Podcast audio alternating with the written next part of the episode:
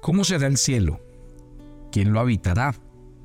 ¿Cuáles son sus dimensiones, características y qué va a pasar cuando la Biblia habla de aquel eterno lugar llamado el cielo?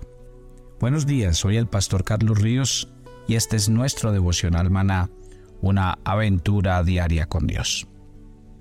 Este es nuestro último devocional hablando del cielo y quiero que me acompañen por favor al capítulo 21 del libro de Apocalipsis. Vi un cielo nuevo y una tierra nueva, porque el primer cielo y la primera tierra pasaron, y el mar ya no existía más. Y yo, Juan, vi la santa ciudad, la nueva Jerusalén descender del cielo de Dios, dispuesta como una esposa ataviada para su marido. Y oí una gran voz del cielo que decía, He aquí el tabernáculo de Dios con los hombres. Él morará con ellos. Ellos serán su pueblo. Dios mismo estará con ellos como su Dios. Enjugará Dios toda lágrima de, de los ojos de ellos. Ya no habrá muerte, ni habrá más llanto, ni clamor, ni dolor, porque las primeras cosas pasaron. Y el que estaba sentado en el trono dijo, He aquí, yo hago nuevas todas las cosas y me dijo, escribe, porque estas palabras son fieles y verdaderas. Y me dijo, hecho está, yo soy el alfa y la omega, el principio y el fin. Al que tuviere sed, yo le daré gratuitamente de las fuentes del agua de la vida. Y al que venciere, heredará todas las cosas, yo seré su Dios y él será mi hijo. Pero los cobardes e incrédulos, los abominables y homicidas, los fornicarios y hechiceros, los idólatras y todos los mentirosos tendrán su parte en el lago que arde con fuego y azufre, que es la muerte segunda. Hay que poner mucha atención a este capítulo, porque este capítulo de qué nos habla? De que va a emerger la nueva Jerusalén, cielos nuevos y tierra nueva. ¿Cuándo va a pasar esto? Va a pasar después de que la Biblia nos cuenta en 2 de Pedro capítulo 3, versículos 10 al 11, lo que va a pasar en ese momento. Dice así la escritura en este texto que les acabo de mencionar, pero el día del Señor vendrá como ladrón en la noche, en el cual los cielos pasarán con gran estruendo y los elementos ardiendo serán deshechos, y la tierra y las obras que en ellas hay serán quemadas. ¿Sí ve? Lo que va a producir el diablo eh, en el Apocalipsis está descrito, va a acabar con todo y va a destruir absolutamente todo. Muy bien, puesto que todas estas cosas han de ser desechas, ¿cómo no debéis vosotros andar en santa y piadosa manera de vivir? Termina diciendo el texto que estamos leyendo. ¿Qué tenemos que decir de el cielo? La Biblia habla de el nuevo cielo y la nueva tierra que se van a establecer. Lo acabamos de decir en Apocalipsis 21.1. De hecho, dice que esa, ese nuevo cielo y esa nueva tierra van a descender de Dios para estar establecidas sobre la nueva tierra. Lo dice el versículo 2. Cuando yo trato de hacer como un resumen de lo que será el cielo, podría decirlo de la siguiente manera. En primer lugar, la Biblia describe el cielo como un lugar de muchas moradas. ¿Se acuerda del Evangelio de Juan? El Evangelio de Juan en el capítulo 14, en el verso 1, el Señor les dice a sus discípulos, mire, no se turbe vuestro corazón, crean en Dios, crean también en mí. Y les dice, en la casa de mi Padre muchas moradas hay. Si así no fuera, yo os lo hubiera dicho Voy pues a prepararos un lugar a, vosotros. Y si me fuere y os prepararé lugar, vendré otra vez, os tomaré a mí mismo, para que donde yo estoy, vosotros también estéis. ¡Qué belleza! Mire que el Señor habló del cielo como un lugar de muchas moradas. ¿Sabe qué dijo Jesús antes de irse? Les voy a preparar un lugar. Yo quiero que donde yo esté, ustedes estén conmigo. Esa es la promesa del Señor para quienes, pues para los que han seguido fielmente a Jesús. para los que han rendido su corazón y le entregan sus vidas a Él. Por eso es que el Señor antecede en el versículo 1 de Juan 14 diciendo en el verso 1, no teman, no teman manada pequeña, no teman, hablándole a quienes, a los que han sido y serán sus discípulos, a los que han pagado el precio de ser sus discípulos. Entonces recuerde siempre esto. Vamos a desvirtuar un poquitico los dichos populares, que es que Dios es Dios de todos, que todos los caminos llevan a Dios y que Dios es tan bueno que nos tiene un lugar en el cielo a todos. En ningún momento la Biblia habla de eso. De hecho, los tres siguientes días vamos a hablar del infierno y vamos a hablar de qué se trata, dónde es y qué es lo que va a pasar allá. Pero tanto el cielo como el infierno son lugares reales. La Biblia los describe. Y mire lo hermoso. En primer lugar es una promesa para los que creemos en Él. Cada vez que a mí me invitan como pastor, pues a celebrar una ceremonia cuando alguien ha, partido a la presencia de Dios, a mí me da mucha alegría poderle decir a los miembros de aquella familia, Él está en la presencia de Dios. Sí, Dios tiene un lugar para Él. Esta persona que se fue se nos adelantó, pero para allá vamos todos. Y esto llena el corazón de confianza y de esperanza. En segundo lugar, ¿qué será el cielo? Mire que será como una novia ataviada, lo acabamos de leer en Apocalipsis 21.2. ¿Usted sabe con cuánto cuidado se, se atavía una novia? A una novia su preparación, su vestido, su reunión, todo lo que va a pasar alrededor, eso es algo a lo que se le dedica mucho tiempo, mucho cuidado, así dice la Biblia. Porque el Señor está trabajando en nosotros, porque el Señor eh, está haciendo su obra en nuestras vidas, porque Él nos está preparando. La Biblia dice que Él quiere una iglesia sin mancha y sin arruga.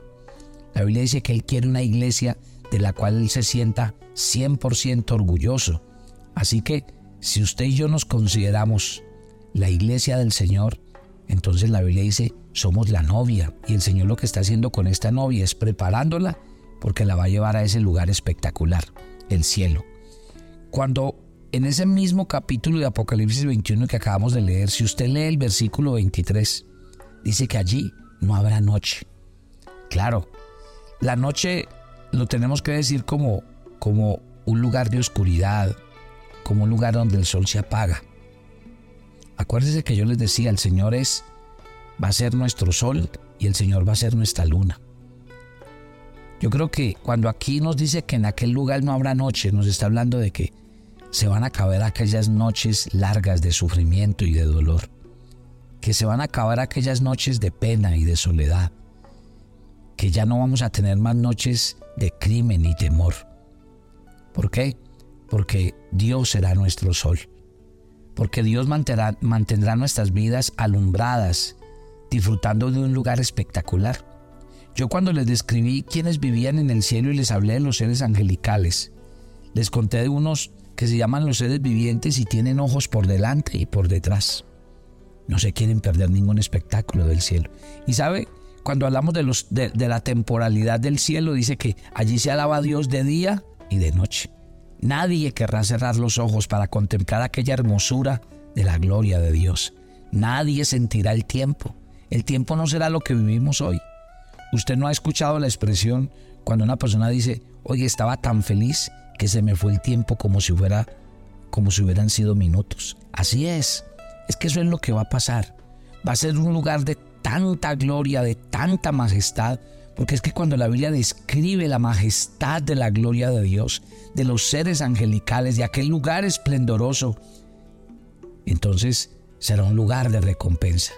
Será un lugar donde uno dice, valió la pena ser un verdadero hijo de Dios. Ahora, cuando leemos Apocalipsis capítulo 5, en el versículo 9, allí también describe un lugar no solamente de luz, donde no habrá oscuridad, este versículo 9 del capítulo 5 de Apocalipsis nos dice que será un lugar, dice, y cantaban un nuevo cántico diciendo, digno eres de tomar el libro, de abrir sus sellos, porque tú fuiste inmolado y con tu sangre nos has redimido para Dios de todo linaje, lengua, pueblo y nación. Mire, y cantaban, todos cantaban un cántico nuevo. Ese será un lugar de alabanza, será un lugar de regocijo, de alegría. Yo les he dicho a ustedes que la alabanza cumple una tarea en el cristiano, y es que cuando el cristiano alaba a Dios, deja de mirarse a sí mismo y mirar las circunstancias y mirar a la gente para aprender a poner los ojos en el Señor. Entonces, claro, el cielo será un lugar de alabanza y de adoración. ¿Por qué? Porque vamos a contemplarlo a Él. Porque ya nuestros ojos no estarán puestos en nosotros ni en los demás, estarán puestos en Él, en nuestro gran Dios.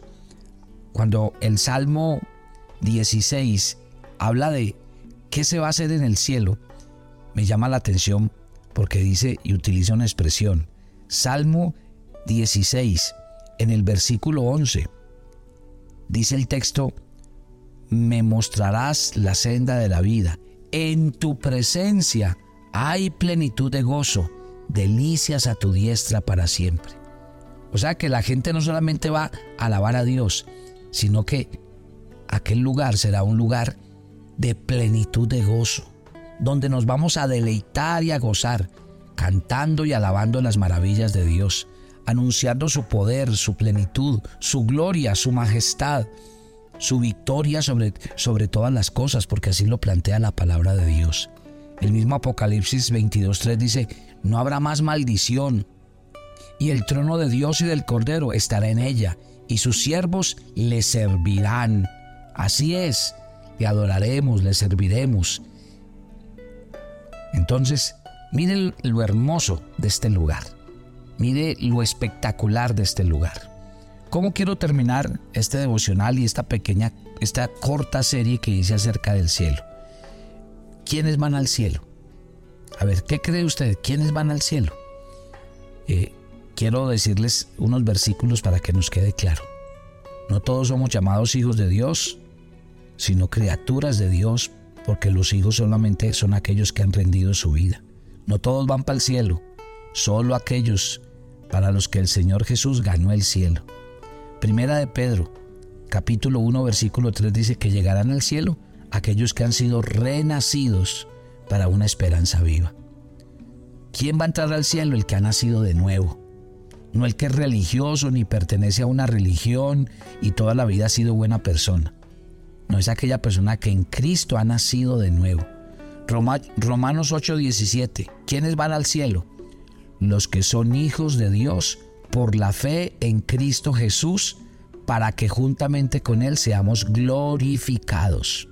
Juntamente con Él, solo en Jesús, una persona puede alcanzar la salvación, la vida eterna y el cielo. ¿Quiénes van al cielo? Primera de Juan 3.2. Hijos de Dios que serán hechos semejantes a Él. ¿Se acuerda que les acabo de leer Apocalipsis 5.9? El cielo es un lugar preparado para una gente preparada, para los redimidos por la sangre del Cordero. Si usted hoy aquí no le gustan las cosas de Dios, no disfruta de las cosas de Dios, no disfruta de la alabanza, no le gusta la palabra de Dios, entonces Dios no se lo va a llevar al cielo para que usted se aburra ya. Tranquilo, usted puede seguir la rumba en el otro lugar donde va a arder el azufre a más de 40 grados centígrados. ¿Quiénes, van, ¿Quiénes no van al cielo? Ya contesté la primera. ¿Quiénes van? ¿Quiénes no van? Apocalipsis capítulo 21 lo acabamos de leer en el versículo 8. Hace una pequeña lista, pero la lista se queda corta. Pero los cobardes e incrédulos, los abominables y homicidas, los fornicarios y hechiceros, los idólatras y todos los mentirosos. Mire, interesante. Cualquier persona que se deja gobernar por el pecado, muestra que Cristo no está en el gobierno de su vida y dice la Biblia que estas personas sufrirán la muerte segunda. Rechazar a Cristo como Señor y Salvador es fatal. Juan 8:24 Jesús dijo, porque si no creéis que yo soy, en vuestros pecados moriréis. Entonces, yo creo que, mi querida familia, hemos sido claros con respecto a este tema. Es un tema muy interesante y es un tema que yo espero que traiga esperanza y alegría en nuestros corazones. Mañana hablaremos del infierno, sus características, es o no es real. Padre, gracias por esta mañana. Gracias por el comenzar de este nuevo día. Gracias por esta semana que comienza, la cual comenzamos en tu nombre. Pedimos tu bendición, tu gracia. Ve delante de nosotros, guíanos, susténtanos.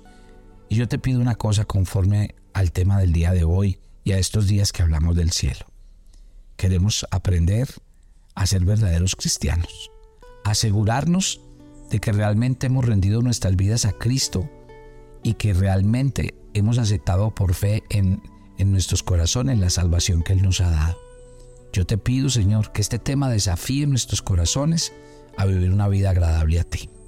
En Cristo Jesús. Mi querida familia, tengo una invitación para hacerles. Este fin de semana voy a estar en la ciudad de Cali, en nuestra sede de la iglesia Maná en Cali, a las 7 de la noche el día viernes. Y voy a estar el día sábado en Tuluá para toda la gente del Valle del Cauca, Cartago, La Unión, todas esas sedes que estamos en ese sector. Estamos tocando un tema que se llama cómo entender los tiempos de Dios. Créame que tenemos, necesitamos la sabiduría del cielo para entender lo que está pasando. Y si usted no se quiere perder esta extraordinaria charla, lo invito. Entonces nosotros estaremos enviando el día de hoy la foto donde está la dirección, la hora, el lugar, el número de contacto para que nos acompañe. Mi querida familia, que Dios les bendiga. Nos encontramos mañana.